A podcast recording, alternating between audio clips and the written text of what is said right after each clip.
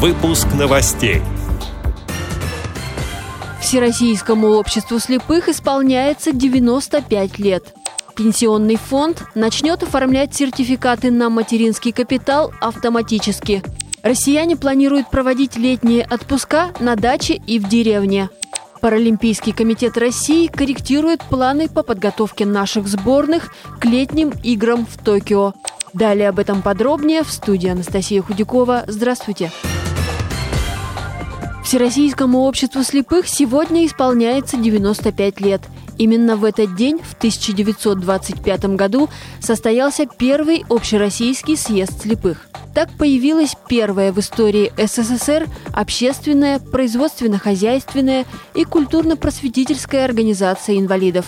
В течение года 95-летию Всероссийского общества слепых во всех региональных организациях и на предприятиях будут посвящать встречи различного формата. Многие мероприятия также будут организованы уже после пандемии. Стоит отметить, что общество накопило большой опыт в области реабилитации людей с инвалидностью по зрению и интеграции их в общество и охотно делится этим с коллегами из других стран. Пенсионный фонд с 15 апреля начнет оформлять сертификаты на материнский капитал автоматически без соответствующего заявления – Всю необходимую информацию ему будут предоставлять работники ЗАГСа. Исключение составят только семьи с приемными детьми, так как по законодательству сведения об усыновлении могут предоставлять только приемные родители. С этого года сертификаты начнут получать семьи, в которых родился или был усыновлен первый ребенок. Выдача таких документов – первая в России социальная государственная услуга, которая предоставляется автоматически. Наши туристы почти не бронируют туры по стране на даты после 1 июня. Они опасаются продления карантина, сообщает Российский союз туриндустрии. Компания отмечает интерес туристов к программам на летнее время, но реальных продаж почти нет.